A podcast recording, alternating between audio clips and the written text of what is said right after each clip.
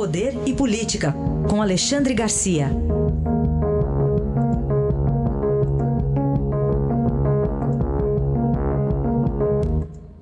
Alexandre, bom dia. Bom dia, Raíssa. Bom dia, Carolina.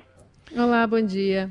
Bom, vamos começar aqui com falando um pouco de economia. Temos aí um risco de recessão? Pois é, foi o que disse o presidente, mas eu acho que a gente já está em recessão, né?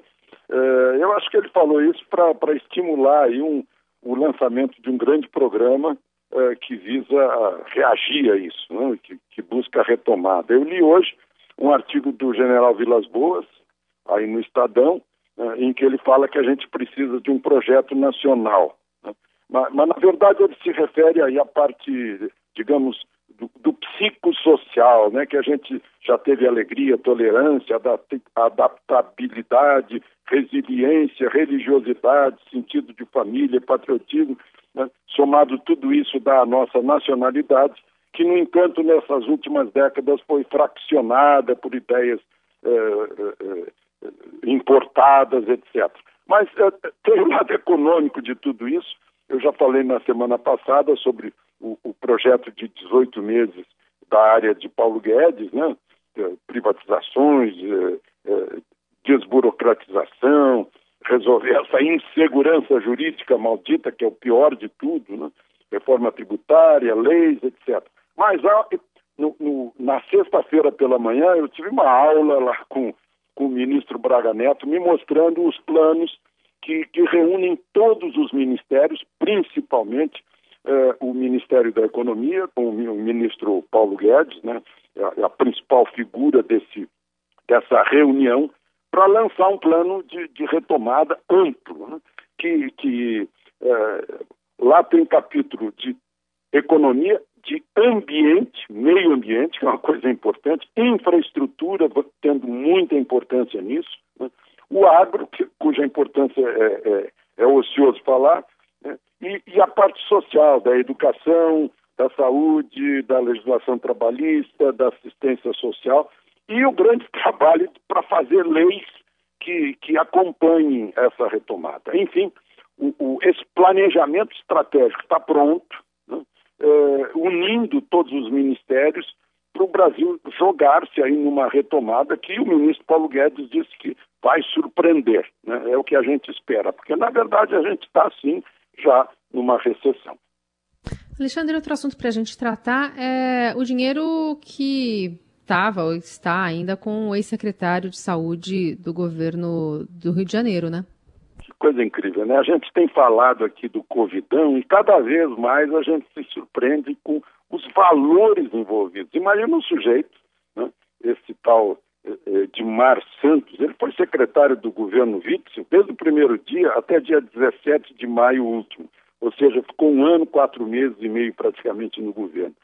E tinha em casa 8 milhões e meio equivalentes em reais, 7 milhões em dinheiro nacional, e o restante em libras, né, libras esterlinas, em, em euros e em dólares um, um, secretário de saúde que não acredita, mais um que não acredita em banco, né? Dinheiro guardado em casa. Imagina a roubalheira né? em cima de uma doença, de uma epidemia que está causando 70 mil mortes nesse país. Isso é crime hediondo, é uma coisa incrível. Né? É, como é que a pessoa tem um caráter capaz de fazer uma coisa dessas? aproveitar-se dessa situação. E não é só ele, né? A gente tem escândalos estourando aí pelo país inteiro. Foi no momento que facilitou, liberou os gastos por causa da emergência e lá se foi o dinheiro do povo mais rápido do que se imaginava para o bolso dessas, desses criminosos hediondos.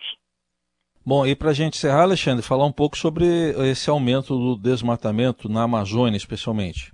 Pois é, aumentou o desmatamento, não aumentou o fogo, né? O fogo diminuiu 22%, mas o desmatamento aumentou, principalmente na franja do bioma amazônico. Né? Não foi exatamente, tanto que no estado do Amazonas é menos, né? no estado do Pará é mais, Mato Grosso. Uh, o que eu queria uh, uh, mostrar aqui é que a necessidade de o um governo brasileiro, Ministério do Meio Ambiente, Ministério de Relações Exteriores, Ministério da Justiça, né, e, e tudo isso coordenado pelo vice-presidente da República, dê explicações aos investidores, dê, dê é, é, garantias de que realmente vai haver uma moratória de 120 dias aí no, no desmatamento, para que ele seja reduzido, né, para que se apliquem as leis. O agro já, o, o agro aplica a lei e paga muito caro né, para manter as áreas é, legais de, de, de preservação. Agora, os madeireiros ilegais é que estão fazendo esse, esse trabalho contra a imagem do Brasil, contra a floresta amazônica, né, e que precisam de, de, mais, de mais fiscalização. O vice-presidente Mourão já disse que tem que tirar funcionário das agências de fiscalização, tirar dos gabinetes com ar-condicionado e botar no mato para procurar os, os, os, criminosos que, que uhum. fazem o abate de árvores aí uh, de modo clandestino e não sei como conseguem, conseguem embarcar para o exterior. Eu também não sei como, lá no, nos países da Europa que compram madeiras brasileiras, continuam comprando e xingando o Brasil. Este foi Alexandre Garcia, que volta amanhã ao Jornal Eldorado. Obrigado. Até amanhã. Até amanhã.